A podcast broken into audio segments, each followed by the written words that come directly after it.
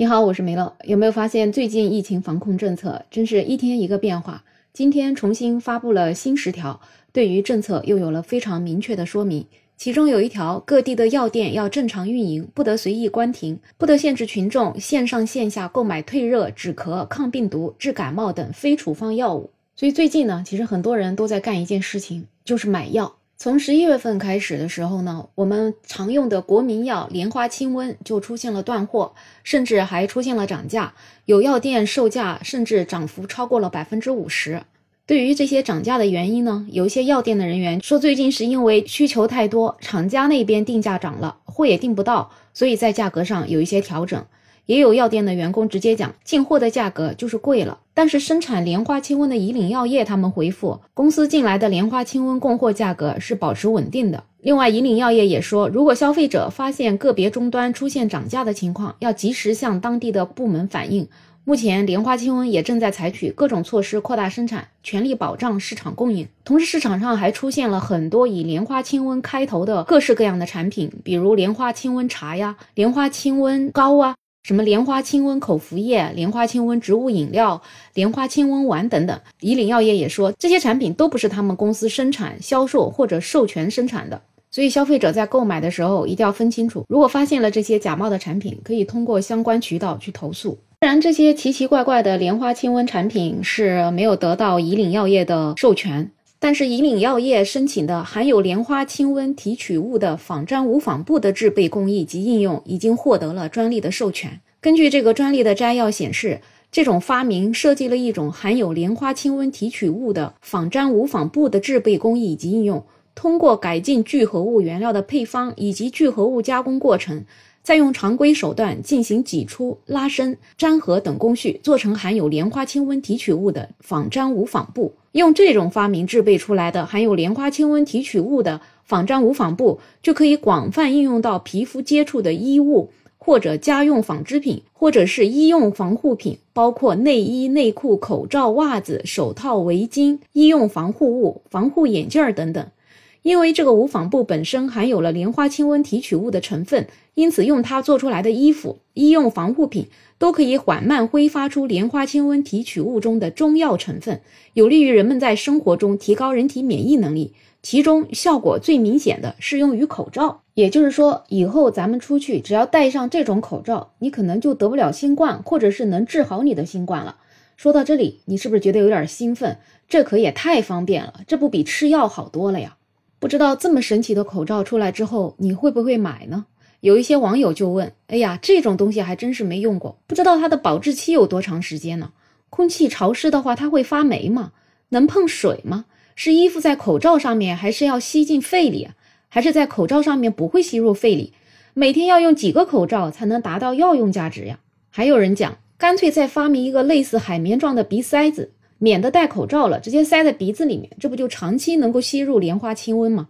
真是没有想到莲花清瘟能这么厉害，不仅能内服，还能外敷，这可以说是古往今来的第一神药了。功能说的很广，使用随意，简直超出正常人的理解范围。一场流行病能够被反复用来发财，真是太厉害了。按照这个逻辑，其实还可以把它做成含莲花清瘟的电子烟，这样子吸进去，直接可以润肺。不得不说，网友们的脑洞还挺大的，没准哪一天以岭药业真给你研发出来一个含莲花清瘟的电子烟也说不定。所以，如果以后真有莲花清瘟口罩的话，你会买吗？你觉得它真有用吗？还是只是智商税呢？除了莲花清瘟口罩啊，其实最近各式各样的新冠囤药清单在社交平台上疯传，每天都能从朋友圈、从各种群里面能够收到这样的囤货清单，里面有莲花清瘟呢。感冒灵颗粒啊，甚至还有呼吸机、制氧机、血氧仪等等各种医用设备。其实可见，真正放开之后，大家心里还是很恐惧的。不过，根据一些医学专家说，新冠肺炎本身是一种自限性疾病，也就是病毒感染是需要靠自己的免疫力来对抗的，药物只能起到缓解疼痛的作用。所以，目前这个病基本上也是没办法治疗的。就像我们平时的感冒，我们所有的感冒药不是来治疗感冒的，只是为了缓解我们感冒后出现的这些症状而已。所以，对于网上疯传的这些囤药清单，有医生就表示，家庭是可以适当备一些布洛芬、泰诺等药物。至于这些清单上的其他药物，就没有必要去准备了。而这样的说法呢，跟 UpToDate 上面的建议是比较类似的。先解释一下啥叫 up to date。up to date 也叫临床顾问，它是全球著名的临床决策支持系统。这个系统它以临床专题的方式，通过电脑和移动设备向医生提供公正、无偏倚、随时更新和切实可行的在线临床医疗信息，方便快速的解答医生遇见的临床问题，并且可以提供相应的处理建议。所有的临床专题在循证医学原则的指导下面，由知名的医生持续不断的研读四百五十余份期刊杂志、学术会议共识和主要临床指南，按教科书的形式进行撰写的。专题内容也包括了疾病的各个方面，同时提供比指南更多、更详细、更具可操作性的分级推荐意见和药物信息。专题内容的结构化处理可以帮助医生快速查询想要的内容。目前，这个临床顾问在全球已经有。一百四十多个国家和地区在应用，像国外一些著名的医院，比如约翰霍普金斯医院、麻省总医院、梅奥医院，加拿大的渥太华大学渥太华医院，英国莱斯特大学医院，甚至是我们国内也有北京协和医院、复旦大学附属中山医院、浙江大学附属邵逸夫医院、南京鼓楼医院、中日友好医院、广东省中医院等二十多家三甲医院也在使用临床顾问。所以，up to date 临床顾问已经成了全球临床工作者必备的一个专业工具。由此可见，他提出来的新冠用药意见在全球范围内具有一定的权威性的。Up to date 临床顾问他就说，新冠引起的发热、疼痛或者不适都可以使用布洛芬或者对乙酰氨基酚来缓解。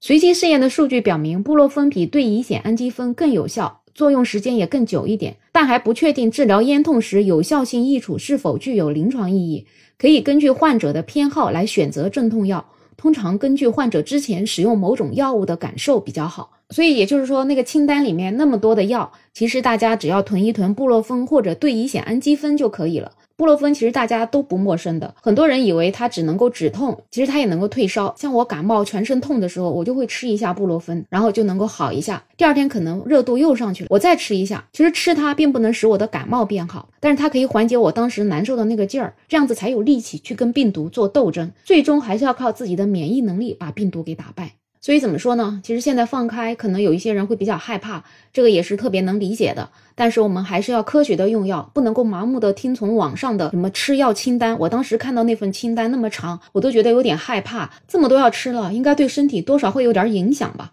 总而言之，药是不能乱吃的。医生也说了，不管怎么样，还是要对症下药的，不能够自己在家根据这些攻略来盲目的吃药，那最终的结果可能会适得其反。总而言之，在接下来的一段时间，大家都要照顾好自己，把自己养得健健康康的，跟病毒做斗争，那胜利就真的离我们不远了。好了，本期话题就聊这么多，有任何看法，欢迎在评论区留言，也欢迎订阅、点赞、收藏我的专辑。没有想法，想加入听友群的朋友可以加我，没有想法的拼音再加上二零二零，我是梅乐，我们下期再见。